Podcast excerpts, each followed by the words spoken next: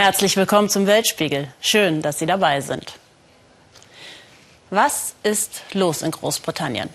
Der ehemalige britische Außenminister Boris Johnson rief gerade dazu auf, durch den Brexit das Land zu einen.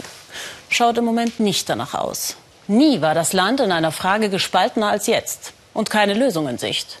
Morgen will Theresa May ihren Plan B vorstellen. Annette Dittert wird uns erklären, welche Rolle dabei die Labour-Partei und ihr Chef spielen.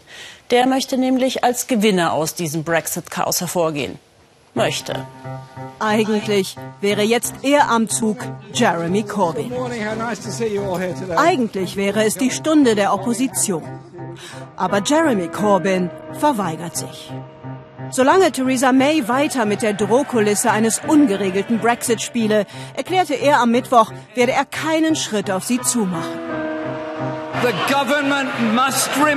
Diese Regierung muss einen No-Deal-Brexit ausschließen und all das Chaos, das dann kommen würde. Aber May geht darauf nicht ein und sitzt so seitdem weiter hinter verschlossenen Türen, versucht ihren Deal ohne die Opposition zu retten. Ein Land steht still, während die Uhr bedrohlich leise weitertickt. Die überwiegend konservative Boulevardpresse aber sieht Jeremy Corbyn als den eigentlichen Blockierer der Brexit-Gespräche. Nicht die Premierministerin, nicht Theresa May. Er konnte nicht zu ihr gehen. Uh, das wäre eine reine PR-Veranstaltung gewesen, um zu zeigen, dass May die Situation noch unter Kontrolle hat. Deshalb war es richtig, dass er ihr Spiel nicht mitspielt. Aber er muss jetzt klar machen, warum. Das aber tut er nicht wirklich. Stattdessen wirbt er an der Basis weiter für Neuwahlen, für die er aber derzeit keine Mehrheit im Parlament hat.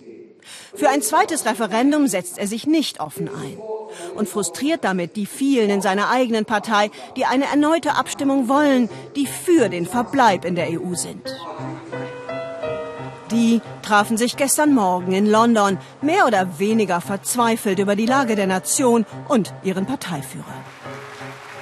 Keir Starmer, der Brexit-Minister in Corbyns Schattenkabinett, erhöhte den Druck auf ihn. Labour muss jetzt alles tun, um No Deal zu verhindern. Und das heißt auch ein zweites Referendum. So hatte es der letzte Labour-Parteitag eigentlich beschlossen. Vor allem die Jüngeren hier verstehen nicht, warum Corbyn sich jetzt nicht klarer dafür einsetzt. Die Mehrheit unserer Wähler sind für den Verbleib in der EU. Er muss jetzt endlich aufhören zu zögern. Warum ist es so riskant, eurer Meinung nach, wenn er das offen lässt? Uh, Die Leute würden es uns nicht verzeihen, wenn wir am Ende nichts dafür getan haben, einen No-Deal zu verhindern. Das würde uns für Jahrzehnte beschädigen. Absolut. Das wird uns keiner vergessen, wenn wir dabei zusehen. Wir müssen die Tories frontal angehen. Das wäre echte Führung. Andere in der Partei glauben nicht, dass Corbyn einfach nur schwach und zögerlich ist. Sie glauben, er will den Brexit, weil die EU für ihn ein Hindernis darstellt auf dem Weg zu seiner Vision des Sozialismus. Kevin Maguire, der ihn als Journalist seit langem begleitet, hält das für den Grund, warum Corbyn nur unentschieden scheint. Jeremy Corbyn ist ein sehr sturer Politiker. Uh, Man wirft ihm oft vor, dass er in den 70ern oder 80ern stecken geblieben ist. Und das ist auch so. Und deshalb wird er aus Überzeugung versuchen, ein zweites Referendum zu verhindern. Uh, Denn Corbyn gehört zu dem Flügel der Labour-Partei, der traditionell schon immer gegen die britische EU-Mitgliedschaft war wie Michael Foot, der 1975 leidenschaftlich so gegen Brüssel auftrat. Selbstständig Verträge mit der ganzen Welt abzuschließen, ist mir durch die EU für immer genommen.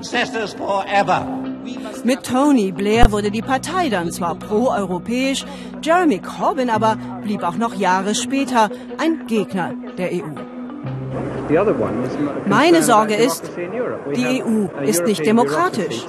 Die europäische Bürokratie regiert, ohne dass wir sie zur Rechenschaft ziehen können.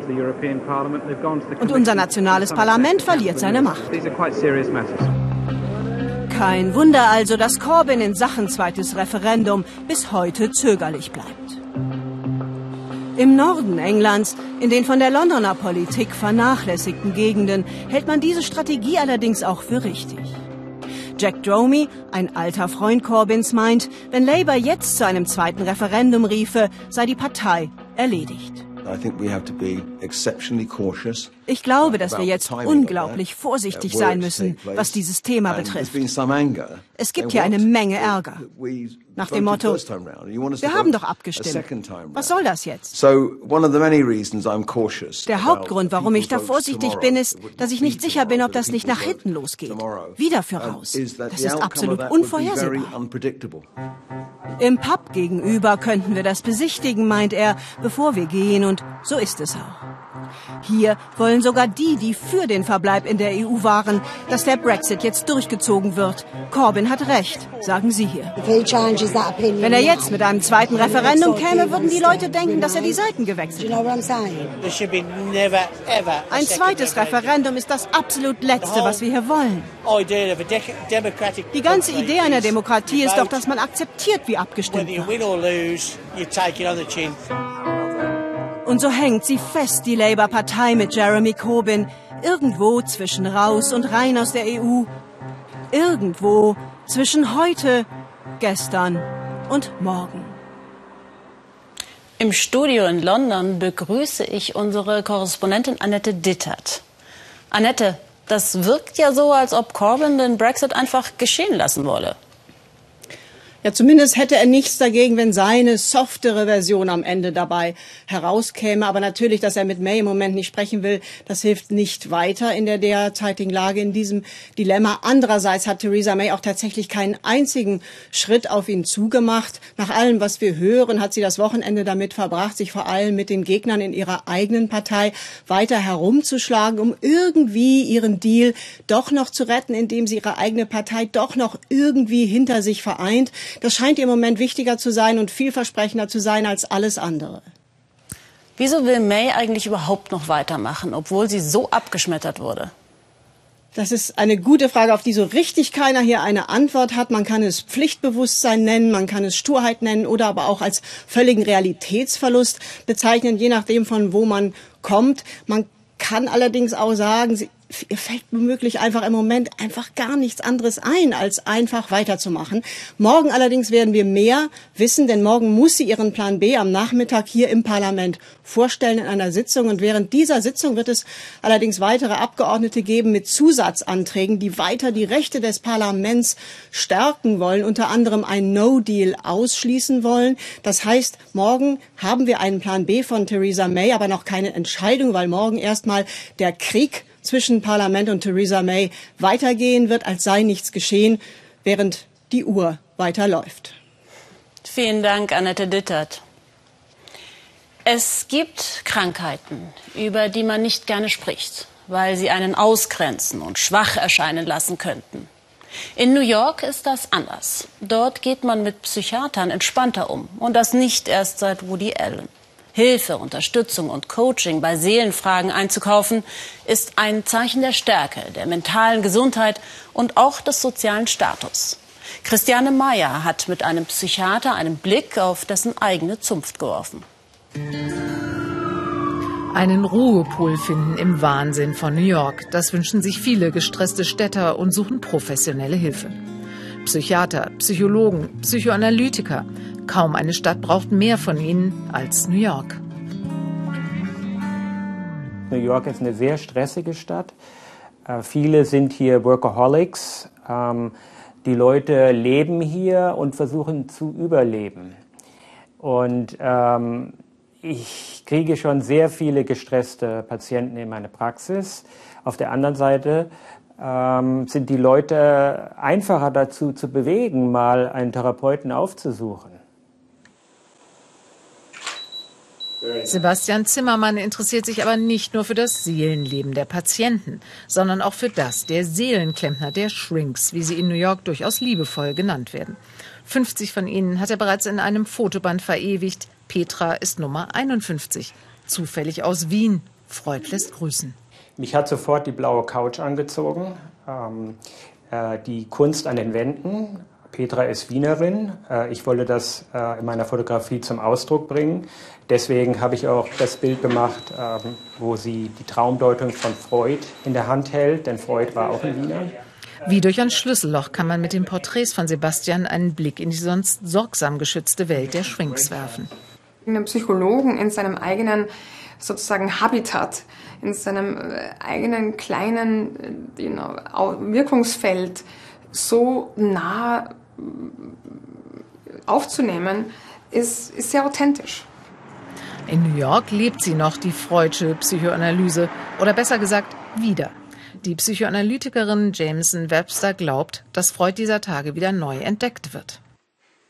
Wir brauchen die Psychoanalyse mehr denn je. Viele Patienten kehren zurück, seit Amerika so in Aufruhr ist. Wer sind die Menschen, die den anderen in die Seele blicken und wie machen sie es? Das versucht Sebastian in seinen Fotos zu erfassen. Für Jameson wählt der Fotograf das Motiv des Fallens. Es war eine spontane Idee, aber ich habe viel über das Fallen nachgedacht. Es geht um ein Konzept des Analysten Jacques Lacan. In der Analyse ist es wichtig, wenn Dinge fallen, und auch der Analyst fällt am Ende. Es ist ein sehr privater Blick in die Welt der New Yorker Analysten und Psychiater. Zehn Jahre lang hat Sebastian daran gearbeitet, diejenigen vor die Kamera zu bekommen, die sonst gerne im Hintergrund bleiben. Es war eine wunderbare Gelegenheit für mich, einfach loszuziehen aus meiner eigenen Praxis und äh, die Kollegen, mit denen ich erstmal angefangen habe, aufzunehmen und ich konnte damit meine zwei Leidenschaften, meinen Beruf, die Psychiatrie, wunderbar verbinden mit der Fotografie. Sich fotografieren und befragen zu lassen, ist auch für die Klienten kein Problem. Filmproduzent Richard Brown erklärt uns, dass es für New Yorker weder peinlich noch ein Stigma ist, sich therapieren zu lassen und darüber zu reden. I got closer to the truth of my own life. Ich verstehe mein Leben jetzt besser. Ich habe ein klareres Bild, warum ich bin, wer ich bin. Und ich habe eine größere Klarheit gewonnen, was ich aus meinem Leben machen will. Dann ergibt sich allerdings die Frage, ob man auch den Mut hat, das wirklich zu tun.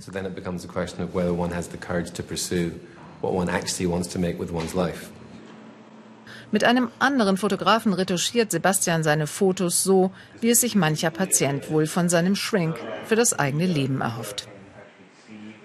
Das gehört zu einem gewissen Selbstverständnis ähm, dazu, ähm, dass man mindestens einmal die Woche so ähm, sein Leben ein bisschen beleuchtet und sich fragt, wo man da gerade ist und wo man sein will. Das Gedränge, der Verkehr, die Lautstärke, die 80-Stunden-Wochen. Manche New Yorker sind dem Stress kaum gewachsen. Alleine schaffen sie es einfach nicht. Und das kann auch jeder hier verstehen. Ich unterhalte mich oft darüber mit Freunden und viele von ihnen sind jetzt selbst in Behandlung. Es scheint eine Art Wiederauferstehung der Analyse zu geben. Vielleicht ist das das Besondere in New York. Wir sprechen alle gerne darüber, dass wir leicht übergeschnappt sind und das hat etwas mit Woody Allen zu tun. Wenn ich nach Los Angeles gehe, wundere ich mich über deren gemächliches Leben und dass sie sich nicht wie wir ständig über das Leben beklagen. Anscheinend muss man sich als New Yorker immer zu beschweren. Dazu braucht man aber auch ein Gegenüber.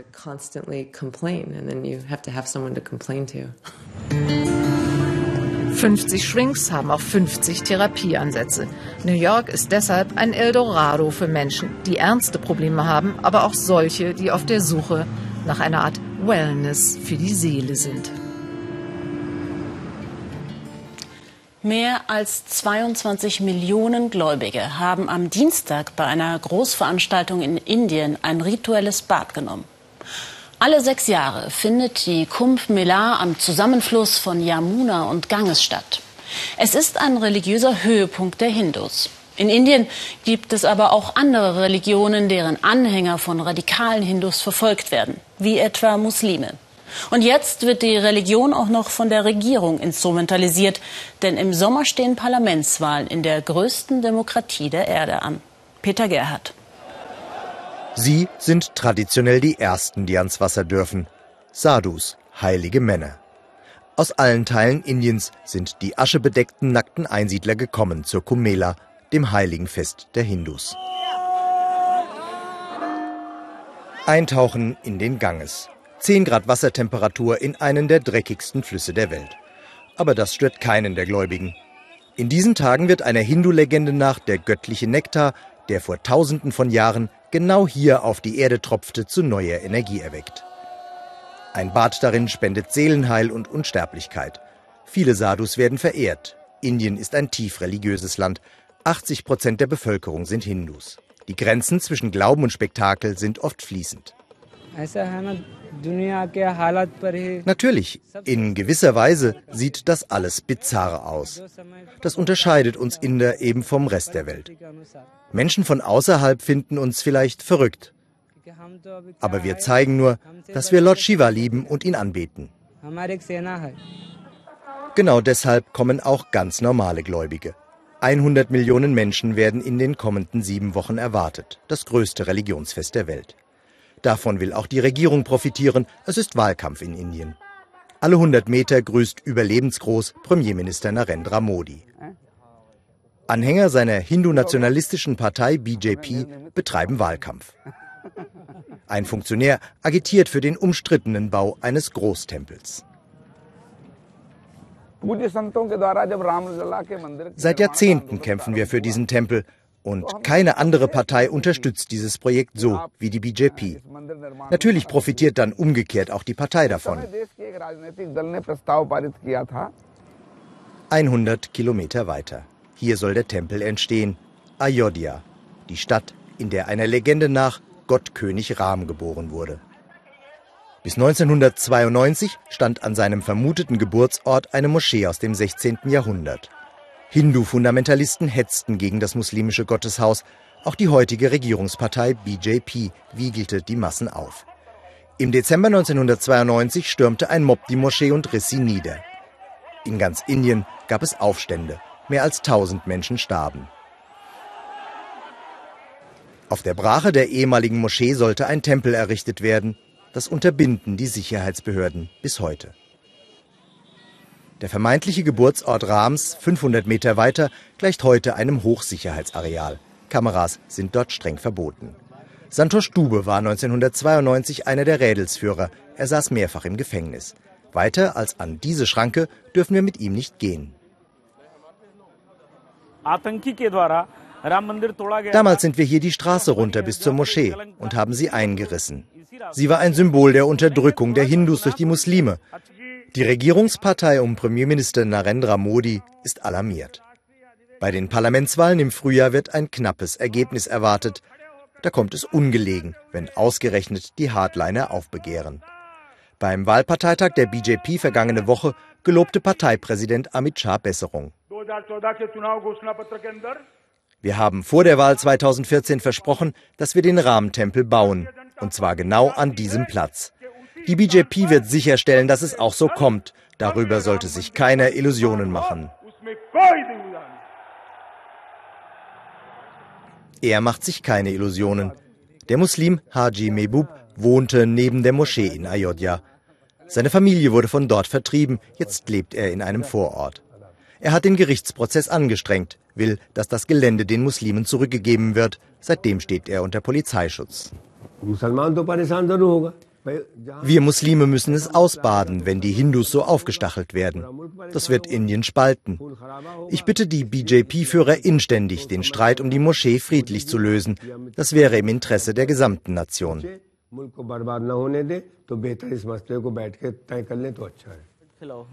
Doch Männer wie Santosh Dube sind gar nicht an einer friedlichen Lösung interessiert. Stolz zeigt er Andenken an die Zeit, als sie die Moschee zerstörten. Damals hätten sie die Muslime in die Schranken gewiesen. Die Regierung solle Indien jetzt endlich offiziell zum Hindu-Staat erklären, fordert er. Die Muslime sollen sich unseren Gefühlen unterordnen, sonst werden sie die Behandlung bekommen, die sie verdienen. Die BJP-Regierung zeigt sich vor der Wahl gerne als Bewahrerin des Hinduismus, auch bei der Kumbh Mela. Bis vor wenigen Wochen hieß die Millionenstadt, in der das Mega-Event stattfindet, noch Allahabad, ein muslimischer Name.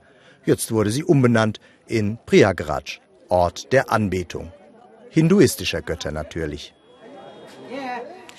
Bis zum 10. Januar hätte der türkische Staat beim Europäischen Gerichtshof für Menschenrechte Stellung zur Untersuchungshaft des Oppositionellen Kavala beziehen müssen. Das ist nicht passiert. Die türkische Regierung hat um sechs Wochen Verlängerung gebeten.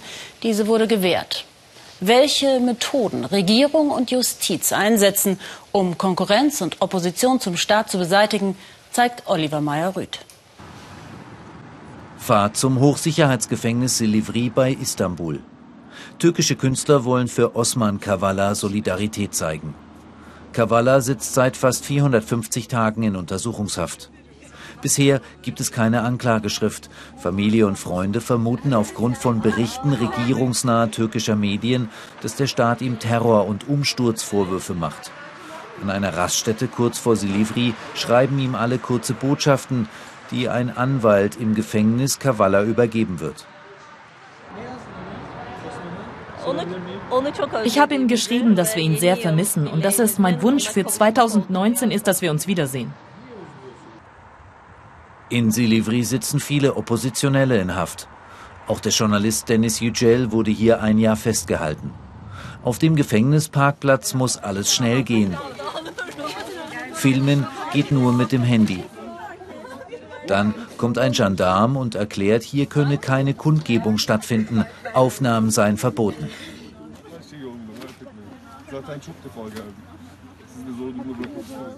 Osman Kavala stammt aus einer industriellen Familie. Er hat das Anadolu Kulturinstitut gegründet und einen großen Teil seines Vermögens in dieses gesteckt. Das Institut arbeitet trotz Kavalas Inhaftierung weiter. Anadolu Kultur finanziert Kunstprojekte und setzt sich für Völkerverständigung und Menschenrechte ein. Der türkische Staatspräsident Erdogan behauptet jedoch, Kavala sei ein Agent. Über einen von denen, die wegen Agententätigkeit festgenommen wurden, wird gesagt, er sei Gründer einer zivilgesellschaftlichen Organisation. Er sei ein guter Mensch und ein guter Landsmann. Mit solchen Beschönigungen versucht man nur, von seinem eigentlichen Ziel abzulenken. Kavalas Ziel, so Erdogan, sei der Umsturz der türkischen Regierung. Kavala habe die anfangs friedlichen Gezi-Proteste im Jahr 2013 in Istanbul mitinitiiert und mitfinanziert. Diese schlugen später in Gewalt zwischen Sicherheitskräften und Demonstranten um.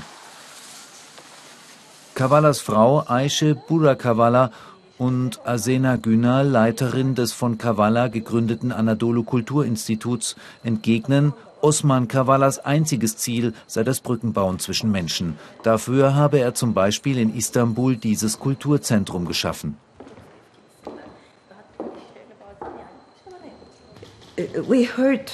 Wir haben abstruse Anschuldigungen und Vorwürfe gehört, ohne dass man überhaupt versucht hätte, irgendeinen Beweis oder Fakten zu liefern. Es waren allesamt Anschuldigungen, wie etwa die Kooperation mit ausländischen Mächten, um die Regierung zu stürzen oder die Gezi-Proteste zu finanzieren und zu organisieren. Kavalas Anwalt Ilhan Koyuncu hält vor allem Erdogans Vorwurf der Finanzierung der Gezi-Proteste für absoluten Humbug. Kavala habe als Person an den Protesten teilgenommen, doch allein die Idee, man könne ein Ereignis von solchem Ausmaß finanzieren, sei abstrus. Bei der Verhaftung von Kavala habe ich das auch zum Richter der Strafkammer gesagt. Wie soll man Gezi finanzieren können? Was kostet die Finanzierung von Gezi? Wenn Sie einen Menschen mit einer Finanzierung beschuldigen, müsse man sagen können, Gezi ist mit so und so viel Geld finanziert worden und Osman Kavala hat von dieser Finanzierung diesen oder jenen Anteil übernommen. Sie müssen etwas Konkretes sagen. Tatsächlich finanziert Kavalas Institut Kulturprojekte mit verschiedenen europäischen Partnern. So trifft Asena Günal regelmäßig Reimer Volker, den Leiter des Goethe-Instituts in Istanbul. Nach Kavalas Festnahme stellen regierungsnahe türkische Medien auch das Goethe-Institut an den Pranger. Wenn Sie uns ins Visier nehmen, dann nehmen Sie auch europäische Kulturinstitute ins Visier. Vor allem nach Kavalas Festnahme konnte man Nachrichten oder Kommentare zu unserer Zusammenarbeit mit europäischen Kulturinstituten in regierungsnahen Medien lesen, die eben diese Kulturinstitute kriminalisieren. Reimer Volker sagt, bisher habe das Goethe-Institut keinerlei Einschränkungen durch den Staat hinnehmen müssen. Dennoch mache er sich Gedanken um seine türkischen Mitarbeiter. da gibt es eine grundsätzliche Sorge, die auch geprägt ist von der Gesamtstimmung im Land hier, wo man eben merkt, dass alles, was mit Zivilgesellschaft zu tun hat, äh, eben, äh, sagen wir mal, ähm, unter Beobachtung steht. In diesem Gebäude in Istanbul war bis vor kurzem das Büro der Stiftung Open Society des ungarischen Milliardärs George Soros. Anadolu Kultur arbeitete mit der Open Society Stiftung bei zivilgesellschaftlichen Projekten eng zusammen. Im November beschuldigt Erdogan Kavala und Soros gemeinsam für die Gezi-Proteste verantwortlich zu sein. Können Sie sich sowas vorstellen? Derjenige, der bei den Gezi-Protesten die Terroristen finanziert hat, der sitzt momentan im Gefängnis. Und wer steckt hinter ihm? Der berühmte ungarische Jude Soros.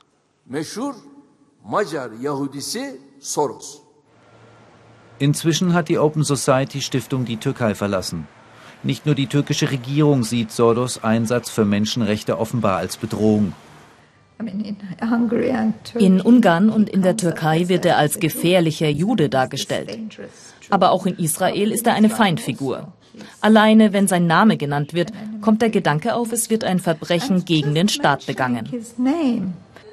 Am 14. November wurden Asena Günal und weitere Kulturschaffende aus Kavallas Umfeld wegen des absurden Vorwurfs Mitgliedschaft in einer Organisation festgenommen. Bis auf einen kamen alle spätestens am nächsten Tag wieder frei. Das ist natürlich eine Methode, uns klarzumachen, wenn ihr ähnlichen Aktivitäten nachgeht, dann kleben wir an euch. Wir werden euch mit unserer Polizei und unserer Justiz bestrafen. Der türkische Staat setzt auf das System Angst und hat damit zunehmend Erfolg. Dazu finden Sie auch einen Podcast Weltspiegel Thema mit weiteren Einschätzungen von Jan Dünder auf unserer Webseite. Haben Sie auch manchmal Lust, einfach abzutauchen? Ich meine aber nicht ins Wasser, sondern Kopf in den Sand? Nicht ganz so melodramatisch handhaben es die Bewohner Australiens bei Temperaturen von 40 Grad Celsius, wie Sandra Razzo zeigt. Die Sonne, sie brennt unerbittlich hier im australischen Outback. Im Sommer werden es bis zu 50 Grad. Warum zur Hölle will man hier leben, frage ich mich beim Anflug auf Kuba Pidi. Eine Geisterstadt mitten im Nirgendwo, so scheint es. Doch hier findet das Leben einfach unter der Erde statt. Rund 60 Prozent aller Einwohner haben Höhlenhäuser. Aber wie lebt es sich eigentlich unter der Erde? Das ist die Höhle von Paul und Erika.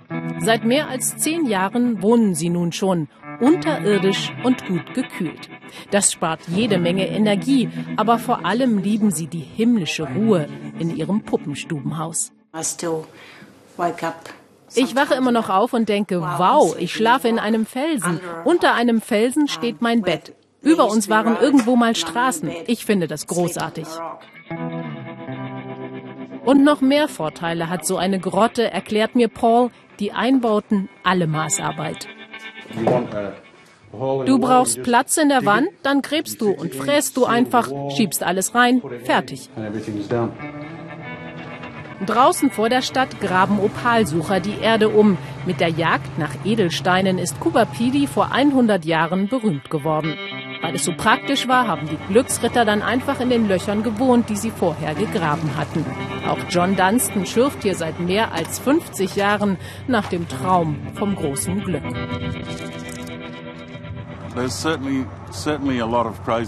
Hier bei uns gibt es ganz sicher viele verrückte Leute, die das konventionelle Stadtleben satt haben. Hier ist alles einzigartig.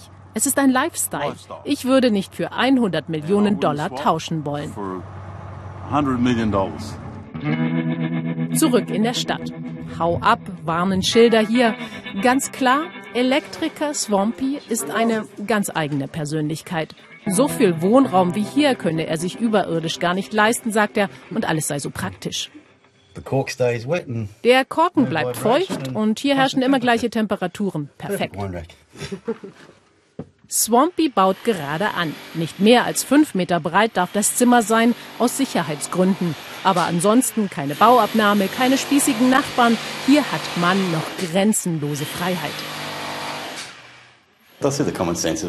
Der gesunde Menschenverstand sagt dir doch, warum sollte man hier über der Erde aus dem Fenster schauen wollen? Es gibt da draußen ja eh nur Dreckslöcher. Da lebe ich doch lieber in meiner Höhle. Selbst die vier Kirchen sind in dem 3500 Seelenort unter der Erde. Doch unter Platzangst sollte man hier in den engen Höhlengängen lieber nicht leiden. Kuba Pedi heißt in der Sprache der Aborigines übrigens weißer Mann im Loch. Treffender kann man es wohl nicht sagen. China ist dabei, den perfekten Überwachungsstaat aufzubauen. Ein Staat, der die Bürger belohnt, wie etwa mit extra Benzincoupons oder bestraft, indem sie denunziert werden. Sogenannte Vertrauensbrecher kommen auf eine Liste der Webseite des obersten Volksgerichtshofes. Wer so etwas mit seinen Bürgern macht, geht nicht besser mit den Minderheiten im Land um. So sollen Uiguren oder Kasachen in Umerziehungslagern auf Partei- und Staatslinie gebracht werden. Birgit Firnig hat eine Frau getroffen, die dem Horror entkommen ist.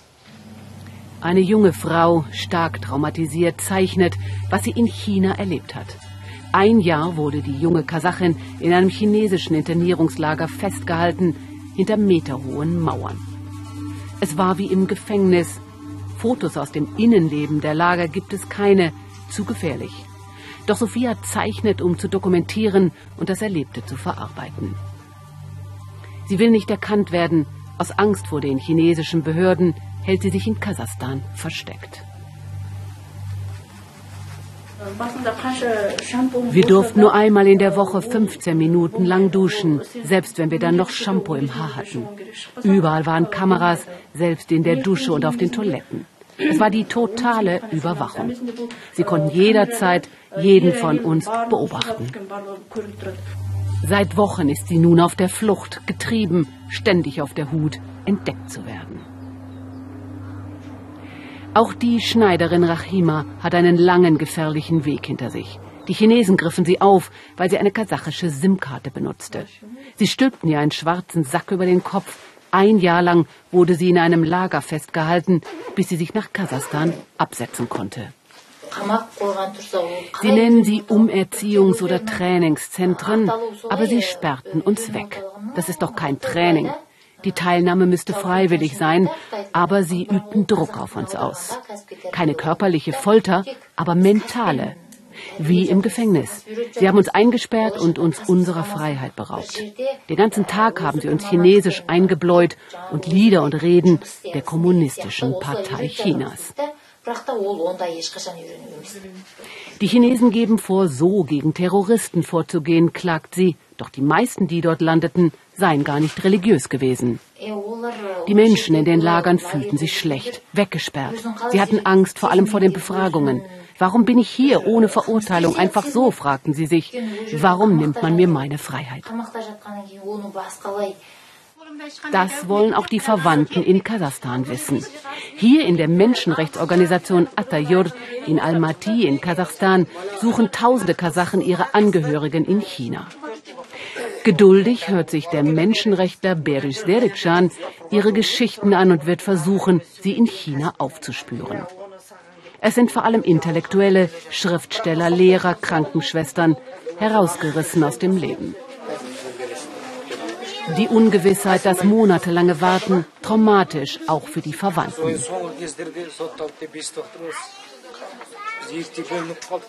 Serekcan sammelt alles, auch weil die Chinesen die Existenz der Lager leugnen. Die Beweise sind erdrückend. Jeden Tag stehen hier mehr als 150 Menschen. Diese sogenannten Umerziehungslager sind schlimmer als Gefängnisse. Die Menschen werden dort gefoltert, geschlagen, ihnen wird Nahrung und Schlaf verweigert. Wir gehen davon aus, dass 500.000 Kasachen in Internierungslagern sind oder waren. Mit Aufrufen wie diesen auf YouTube versucht der Menschenrechtler Serikschan, die Weltöffentlichkeit wachzurütteln. Diesen Aufruf startete die Hilfsorganisation im Sommer letzten Jahres. Der fünfjährige Akjol sucht verzweifelt seinen Vater, einen Koch, der in China arbeitete, weil er dort besser verdiente.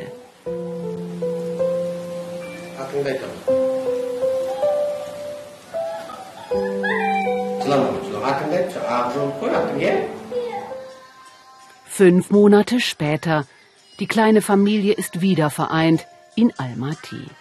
Aus Angst vor den chinesischen Behörden will sich Berdek nicht zu erkennen geben. Sie haben uns von morgens bis abends chinesische kommunistische Lieder eingetrichtert und uns ständig getestet, ob wir sie auch wirklich auswendig konnten.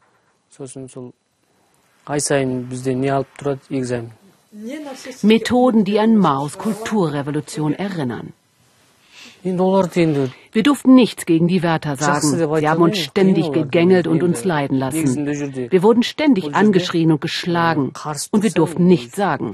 Sie haben uns wie Tiere behandelt. Seit 2016 geht China so gegen die sogenannten Turkvölker, zumeist Muslime, in der nordwestlichen Provinz Xinjiang vor. Dort leben Kasachen, Kirgisen und Uiguren. Wie Rachima ergreifen derzeit viele Kasachen die Flucht, oft nur mit ein paar Habseligkeiten. Rachima hat alles zurückgelassen und will nun in Almaty neu anfangen als Schneiderin. Wir Kasachen können in China nicht mehr frei leben, weil sie unsere Kultur zerstören wollen. Die Kultur der Minderheiten von uns Kasachen, Kirgisen und Uiguren. Sie wollen diese Ethnien zerstören und aus uns Chinesen machen. Aber ich will meine Religion behalten, meine Identität, meine Wurzeln. Sie glaubt nicht, dass man mit Lagern, Hightech-Überwachung und Folter Menschen umerziehen kann. Am Ende fördere das nur Hass, meint sie. Übergangsweise hat sie eine andere Bleibe gefunden. Die Wärter in den chinesischen Lagern sind wie Wölfe, kalte Augen, arrogant meint Sophia, die Künstlerin.